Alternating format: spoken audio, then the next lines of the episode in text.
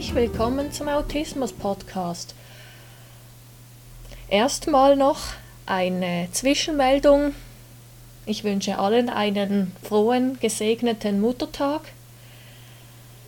und auch an die Mütter autistischer Kinder noch eine kurze Rede. Also Respekt, wie ihr das alles macht, wie ihr den Alltag mit euren autistischen Kindern bewältigt. So, und jetzt komme ich zum Thema zurück.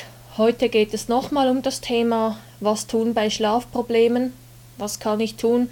Diesmal meine ich selbst, also erwachsene Menschen mit Autismus, jugendliche Erwachsene. Ja, ich selber bin auch betroffen von Schlafproblemen und zwar immer in bestimmten Momenten. Wenn ich Urlaub hatte oder einfach mehrere Tage frei, manchmal passiert das auch durch Wochenenden, wenn ich mir dann einen späten Rhythmus gewöhnt bin, dass ich dann nicht so einfach wieder umschalten kann, dass es 1 Uhr bleibt. Und ich muss dann trotzdem um 5 Uhr wieder aufstehen und hatte dann sehr wenig Schlaf. Und einfach dieser Gedanke stresst mich extrem. Aber so extrem, dass ich im schlimmsten Fall die ganze Nacht nicht schlafen kann. Und das gleiche passiert auch, wenn ich am 1. Januar gearbeitet habe, war das genauso. Ich hatte immer Angst, hoffentlich knallt es nicht so laut und ja, einfach mit diesem ganzen, mit dem ganzen Stress, wo ich mich reingesteigert habe, wurde ich eher wacher als müder. Und darum auch noch einige Tipps aus dem Buch Die beste Hilfe für Ihr Kind, also Elternleitfaden von Frau Dr. Britta Schirmer. Ich werde dann den Link eingeben in der Beschreibung. Und zwar, mein Tipp diesbezüglich wäre Tätigkeiten ausführen, die euch müde machen. Das hat sich gestern am Samstag zufällig ergeben bei mir. Ich war um halb elf schon total müde. Und das ist die normale zu Bett Zeit, wenn ich morgens früh aufstehen muss. Ja, warum war das so? Ich hatte einen sehr anstrengenden Tag. Ich war an einem Webinar dabei, zwei Stunden nur zuhören, viele Informationen verarbeiten, fleißig mitschreiben. Und ähm, dann habe ich noch einen Spaziergang gemacht. Und gerade da war so ein Tag, wo ich viele Gedanken verarbeiten musste. Ja, dann war ich abends erschöpft. Ähm, und das empfehle ich auch euch. Überlegt, was macht euch müde. Und ein weiterer Tipp aus dem Buch ist auch, dass ihr einen Schlaf-Wach-Rhythmus habt. Und in dem Sinn auch eine Abendroutine, die beruhigt, also in Ruhe umziehen, ein warmes Bad nehmen, ruhige Musik hören,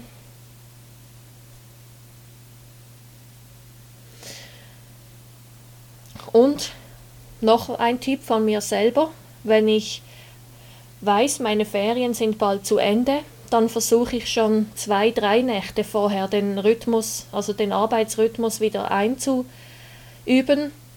Bis jetzt hatte ich zweimal die Erfahrung, dass ich in der zweitletzten Nacht vor Arbeitsbeginn gar nicht gut geschlafen hatte. Gar nicht gut. Also fast gar nicht aber eben dann wenigstens vor dem letzten Ferientag und nicht vor dem ersten Arbeitstag. Und glücklicherweise hatte ich an diesem letzten Ferientag noch Sachen vor, die mir gut getan haben. Weil gerade das hilft dann gegen weinerliche Stimmung, also mir zumindest. Und beim zweiten Mal, da war ich ganz verrückt, da bin ich mitten in der Nacht aufgestanden, weil ich gemerkt habe, es bringt nichts mehr zu grübeln. Ich bin aufgestanden und habe mitten in der Nacht schon meine Pflicht erledigen, erledigt. Die Pflichten, die am nächsten Tag hätten sein sollen, eben auch aus Angst, dass ich dann zu müde bin. Hab ich, dann habe ich die Zeit genutzt, wo ich hellwach war, um drei Uhr morgens, hab's dann gemacht noch ein wenig die Wohnung aufgeräumt und dann um 5 Uhr morgens bin ich dann, habe ich dann gedacht, gut, ich lege mich ein wenig hin. Und was habe ich dann aus dem Tag gemacht? Halt nur ruhige Sachen.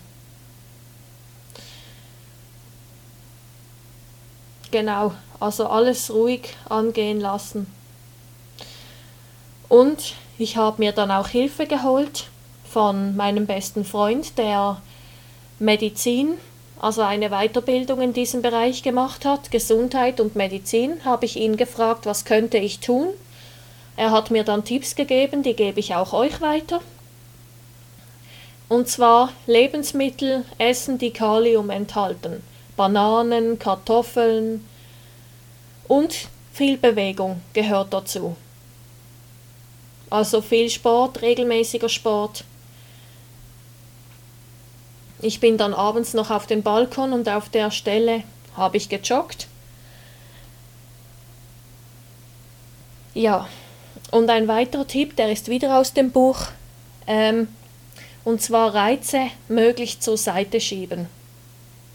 Wenn ihr auch Ohrentypen seid wie ich, empfehle ich euch Kopfhörer oder Ohrenpacks oder wenn ihr große Plüschtiere habt oder große Kissen, dass ihr euch diese auf das Ohr legt. Also auf die Seite legen und dann das schwere Stoffstück auf das andere Ohr. Mir hilft das viel, weil Geräusche wurden da schon sehr gedämpft. Und eben das Zimmer stockdunkel machen, wenn das eine Hilfe ist. Also überlegt euch, führt eine Liste, was macht mich müde. In einer der nächsten Episoden werde ich dann den Punkt Entspannungsmöglichkeiten genauer anschauen, vertiefen. Und auch dort werde ich euch dann Tipps geben. Da werdet ihr lernen, wie könnt ihr euch entspannen. Welche Entspannungsmöglichkeiten sind bei Menschen mit Autismus ein Thema oder können sein.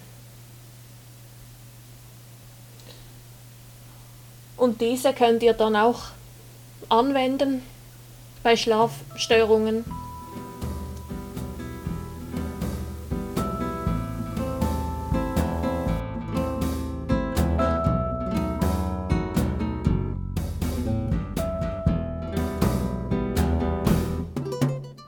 Und denkt immer daran, wenn man will, kann man alles schaffen.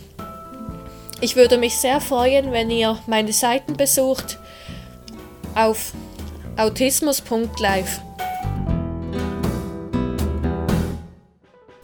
Und folgt mir doch gerne auf den sozialen Medien.